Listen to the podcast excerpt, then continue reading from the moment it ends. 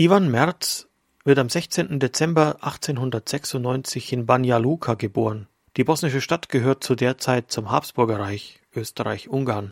Ivan verbringt eine unbeschwerte Kindheit in liebevoller Umgebung. Er ist Einzelkind. Die Erziehung ist bürgerlich, mit einer Hochschätzung der Bildung, Kunst und Kultur. 1914 legt Ivan die Abiturprüfungen ab. Schon damals, vor seinem 18. Geburtstag, sind die Zeichen für ein Leben als engagierter katholischer Laie längst gestellt, denn einer seiner Lehrer, Dr. Ljubomir Marakowitsch, begeistert ihn für das Leben in Christus. Ivan Merz wird später über ihn sagen, ein katholischer Laie hat mich für die Ewigkeit gerettet. Doch es ist wie bei den meisten Menschen, die nach Heiligkeit streben, der Weg verläuft nicht geradlinig. Ivan hat viele Begabungen. Er spielt gern Schach, ist ein guter Zeichner, treibt gern Sport. Es lebe die Kunst, lautet sein erster Tagebucheintrag. Da ist er 17. Der nächste Eintrag gilt dem großen Staunen über die Weite des Universums. Der Physikunterricht lenkt ihn nicht etwa zum damals so modernen Atheismus. Je mehr er von der Natur versteht, desto mehr begreift er Gott als Schöpfer und Herr von all dem. Gleichzeitig muss er auch bekennen, ich werde von schrecklichen Versuchungen geplagt, doch das Beten richtet mich auf. Anfang 1915, es tobt bereits der Weltkrieg, da beginnt Iwan ein Jurastudium, seiner Mutter zuliebe. Doch zugleich belegt er Kurse in Literatur. Er besucht Konzerte und Theatervorführungen und ringt um ein gutes geistliches Leben. Er muss damit zurechtkommen, dass der einfache kindliche Glaube schwindet. Es beunruhigt ihn, dass er, wie er schreibt, nur mit Worten Christ ist. Er will es vielmehr noch durch Taten werden, durch eine echte mystische Verbindung mit Christus, um der Wahrheit selbst willen, die Christus ist. Es behagt ihm nicht, dass er eine Militärlaufbahn einschlagen soll, der Familientradition folgend. 1916 bis 18 dient er an der Italienfront. Das regelmäßige Gebetsleben hält ihn angesichts des Leidens und der Schrecken des Krieges aufrecht. Was sich vor dem Krieg bereits angedeutet hat, nimmt Gestalt an. Die Liturgie wird das Zentrum seines Lebens.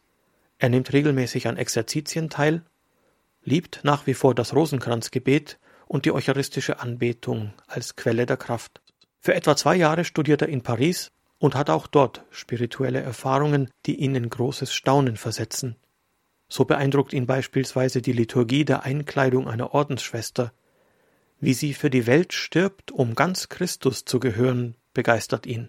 Eine Wallfahrt nach Lourdes vertieft seine Hochschätzung des Rosenkranzes. Einer jungen Bekannten wird er später sagen, wenn Sie das Leben hart finden und wenn Sie von Unglück heimgesucht werden, greifen Sie zum Rosenkranz der heiligen Jungfrau. Sie wird Sie trösten und Ihnen die Kraft schenken, alles ruhig zu ertragen. Seine Mission wird es, als er nach Kroatien zurückkehrt, die Jugend für den Glauben zu begeistern. Er verbreitet dabei die Verehrung unserer lieben Frau von Lourdes. Außerdem gelingt es ihm, viele junge Menschen für die regelmäßige eucharistische Anbetung zu gewinnen. Er hält zahlreiche Vorträge zur Liturgie und verfasst Zeitschriftenartikel dazu, besonders für Jugendliche. Die Liturgie, so schreibt er, ist das offizielle Gebet der Kirche. Man kann aber auch sagen, das Gespräch der Braut mit dem göttlichen Bräutigam. Liturgie ist ganz wesentlich Glaubenspädagogik. Jede gläubige Seele wird auch und gerade durch die Erhabenheit der Liturgie erzogen. Als kundiger katholischer Laie ist Ivan Merz die Idealbesetzung für das Leitungsamt einer Anfang des Jahrhunderts gegründeten kroatischen Jugendorganisation, der Adler. Seine Charismen wirken hier ganz besonders. Dabei ist er stets auch interessiert an Theater, Sportereignissen und aktuellen gesellschaftlichen Entwicklungen. Die weibliche Schwesterorganisation des Jugendverbandes Adler wird ihn sogar Ehrenritter der Frauen nennen, denn Ivan Merz ist es ein großes Anliegen, das katholische, sakramentale Verständnis von der Schönheit der Ehe und Ehelosigkeit, von Gott gegebener und Gott gewollter Sexualität und Keuschheit zu vermitteln und zu vertiefen. Ab Herbst 1922 arbeitet Ivan Merz als Deutsch- und Französischlehrer in der kroatischen Hauptstadt Zagreb. Da ist er gerade knapp 26 Jahre alt. Zugleich beginnt er seine Promotion über den Einfluss der Liturgie auf französische Schriftsteller. Ivan Merz ist damit der erste Laie auf kroatischem Gebiet, der in katholischer Theologie promoviert. Auch das zeigt, wie sehr er ein Mann des Laienapostolats und im guten Sinne somit ganz ein Mann des 20. Jahrhunderts ist. Ivan Merz untersucht systematisch auch alles, was an päpstlichen Schreiben, besonders im 19. und beginnenden 20. Jahrhundert zur Liturgie gesagt worden ist und übersetzt diese Dokumente ins Kroatische.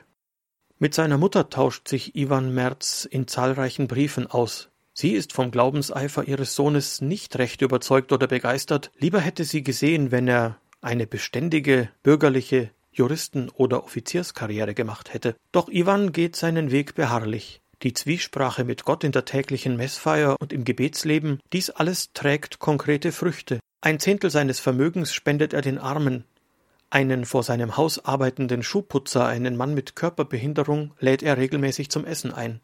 In seinen Tagebucheintragungen finden sich zahlreiche ganz konkrete Bußübungen, die er sich auferlegt. Beispielsweise die beruflichen Pflichten besser und bewusst als Gottesdienst erfüllen oder bewusst niemals am Essen herummäkeln. Nicht nur durch die schon erwähnten Versuchungen, sondern auch rein körperlich ist Iwan mit dem Leiden vertraut, und findet auch hier in Jesus Christus den Tröster. Chronische Zahnschmerzen und eine mit Stirnhöhlenentzündungen verbundene Augenerkrankung bremsen immer wieder seinen Tatendrang. Ende April 1928, mit etwa 31 Jahren, fühlt er kurz vor einer geplanten Operation deutlich, dass sein irdischer Lebenslauf zu Ende geht. In Form eines lateinischen Sinnspruchs macht er sein Testament und vertraut sich ganz der Barmherzigkeit Gottes an. Die Operation misslingt und führt zu einer Hirnhautentzündung. Am 6. Mai erhält er, wie man damals sagt, die letzte Ölung. Am 9. Mai, Ivan kann seit drei Tagen nicht mehr sprechen, ist aber bei klarem Bewusstsein, erhält er ein Telegramm von Papst Pius XI. mit dem apostolischen Segen. Am 10. Mai 1928 stirbt Ivan Merz im Alter von 31 Jahren. Seit dem 22. Juni 2003 ist er eingetragen in das Verzeichnis der Seligen, selig gesprochen vom heiligen Papst Johannes Paul II. Bis heute berufen sich viele kroatische Jugendliche auf ihn und schöpfen Kraft und Erkenntnis aus seinen Betrachtungen.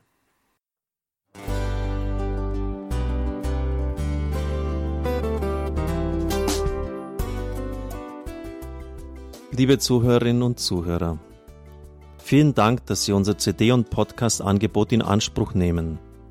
Wir freuen uns, dass unsere Sendungen auf diese Weise verbreitet werden. Dieser Dienst ist für Sie kostenlos. Für uns ist er allerdings mit einem nicht unerheblichen finanziellen Aufwand verbunden. Deshalb sind wir für jede Spende dankbar. Alle Bankverbindungen unserer Spendenkontos können Sie über unsere Homepage horeb.org unter dem Menüpunkt Spenden einsehen. Dort besteht auch die Möglichkeit, online zu spenden. Natürlich nach den neuesten Sicherheitsstandards. Sie können diese Informationen auch bei unserem Hörerservice unter der Telefonnummer 08328 921 110 erfragen. Ich wiederhole die Rufnummer 08328 921 110. Vergelt's Gott für Ihre Unterstützung. Ihr Pfarrer Kocher.